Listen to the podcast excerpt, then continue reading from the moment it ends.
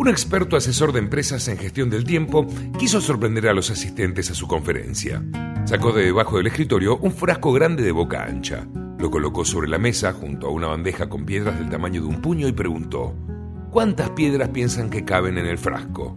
Después de que los asistentes hicieran sus conjeturas, empezó a meter piedras hasta que llenó el frasco. Luego preguntó, ¿está lleno? Todo el mundo lo miró y asintió. Entonces sacó de debajo de la mesa un cubo con gravilla. Metió parte de la gravilla en el frasco y lo agitó. Las piedrecillas penetraron por los espacios que dejaban las piedras grandes. El experto sonrió con ironía y repitió, ¿Está lleno? Esta vez los oyentes dudaron. Tal vez no. Bien, dijo él, y puso en la mesa un cubo con arena que comenzó a volcar en el frasco. La arena se filtraba en los pequeños recovecos que dejaban las piedras y también la que dejaban la grava. ¿Está bien lleno? preguntó de nuevo. No, exclamaron los asistentes. Bien, dijo, y cogió una jarra de agua de un litro que comenzó a verter en el frasco. El frasco aún no rebosaba. Bueno, ¿qué hemos demostrado? preguntó.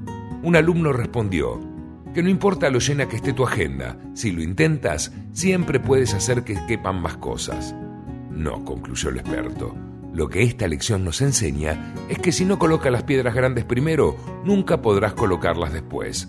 ¿Cuáles son las piedras grandes en tu vida? ¿Tus hijos, tus amigos, tus sueños, tu salud, la persona amada? ¿O son tu trabajo, tus reuniones, tu viaje de negocios, el poder o el dinero? La elección es tuya.